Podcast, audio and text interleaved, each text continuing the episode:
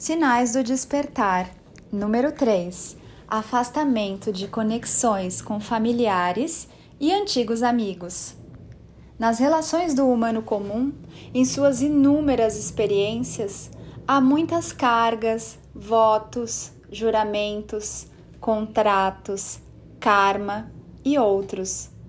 Durante várias encarnações, o humano vive relacionamentos cheios de promessas, apegos e ilusão, e essas experiências não integradas ficam impressas no seu campo de energia, reforçando crenças e mantendo ativos implantes.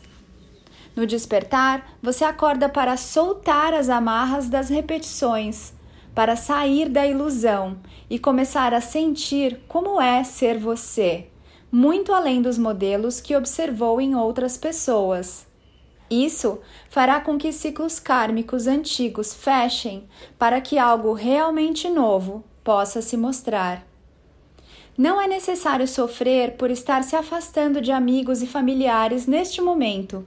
Você está apenas se permitindo agora se olhar por novos ângulos para descobrir quem é você, além do que te contaram sobre você eventualmente, em outro agora, com uma nova energia, seus caminhos cruzarão, se assim for expansivo para todos os envolvidos.